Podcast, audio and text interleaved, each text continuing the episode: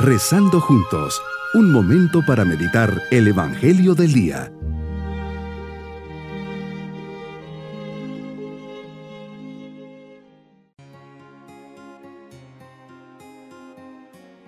Les saludo en este día domingo de la quinta semana del tiempo ordinario.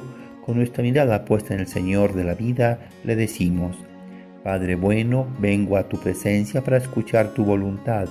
¿Qué quieres de mí? ¿Cuál es tu voluntad para mi vida?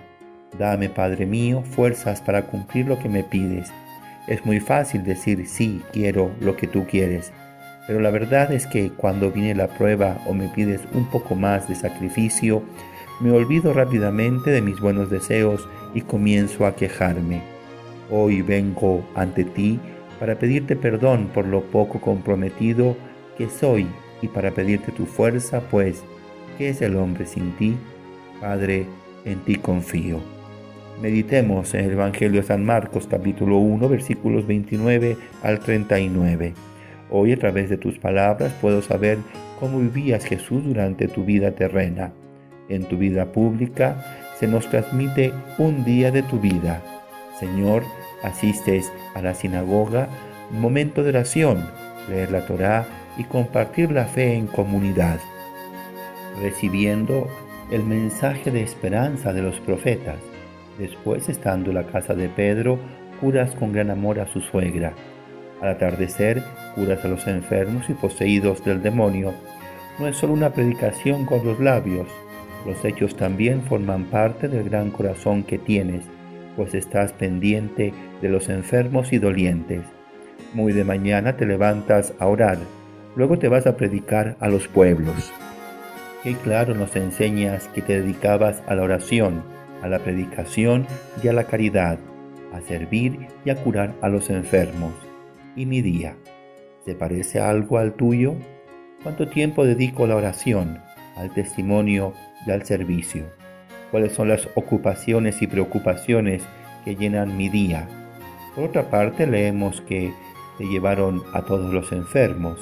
En efecto, los enfermos necesitaban de alguien que les llevara ante ti. Qué oportunidad más hermosa nos presentas, poner ante ti a todos aquellos que sabemos que padecen una enfermedad, ya sea física o espiritual. Me llamas a ser intercesor de otros. Nos enseñas Jesús con tu vida cuál es el primer mandamiento y nos das ejemplo perfecto de los amores que mueven tus intenciones y tu actuar. El amor a Dios, Padre, y el amor a los hombres, especialmente a los necesitados, enfermos, a ese hijo pródigo y a esa oveja perdida. Nos dices que después de que pasaste la tarde curando y sanando a los enfermos y poseídos, te levantaste temprano para ir a orar. Señor, nos enseñas que la fuente del amor está en Dios y por eso es necesario orar, dedicar un tiempo específico y de calidad para hablar con Dios y de ahí tener la gracia de amarlo en los demás. El amor es donación, es darse con generosidad y el amor no se dirige solo a quienes de hecho amo, por ser mi familia, amigos, personas que nos hacen el bien. No, la autenticidad de la oración cristiana se prueba en la actitud personal que me lleva a mirar a mi alrededor y cruzarme con los otros, especialmente con las personas que no me agradan o quienes no conozco, pero que son necesitados. Así aprendo a mirar a las personas ya no solo con mis ojos y sentimientos, sino desde tu perspectiva, desde tu mirar, con una mirada llena de misericordia y compasión. Si en mi vida falta el contacto contigo, no podré reconocer en los otros tu imagen divina. Realmente, si no me preocupo de los demás, jamás mi vida de relación contigo será auténtica. Una reflexión más profunda de tu persona Jesús nos enseña un sano equilibrio entre la acción y la contemplación igual que pasabas todo el día predicando y curando a los enfermos que te llevaban, también te vemos retirarte a un lugar desierto a hacer oración. El verdadero sentido de mi vida no nace de una actividad frenética y sin límites en la oficina, en la parroquia, en la universidad o en otro lugar. El sentido de mi vida nace en la oración, en el coloquio íntimo con el Señor.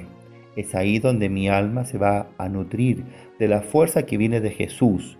Así podré sin duda descubrir el plan de Dios para mi vida.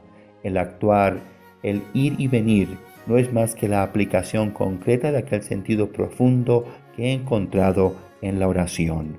Mi propósito en este día es agradecer ese tiempo de oración, tomar en serio esta oportunidad de dialogar con Dios, saber que de aquí nacerá la sensibilidad para salir al encuentro de las personas necesitadas que hoy toquen a la puerta de mi vida. Mis queridos niños, vemos a Jesús orando, predicando, sanando a los demás. Como pueden ver, es una vida de entrega generosa a los demás. Podemos ver que no hay mayor satisfacción que estar unido a Dios a través de la oración y tratando de interceder y ayudar a las personas necesitadas. Y nos vamos con la bendición del Señor. Y la bendición de Dios Todopoderoso, Padre, Hijo y Espíritu Santo, descienda sobre todos nosotros. Bonito día. Hemos rezado junto con el Padre Denis Doren, Legionario de Cristo.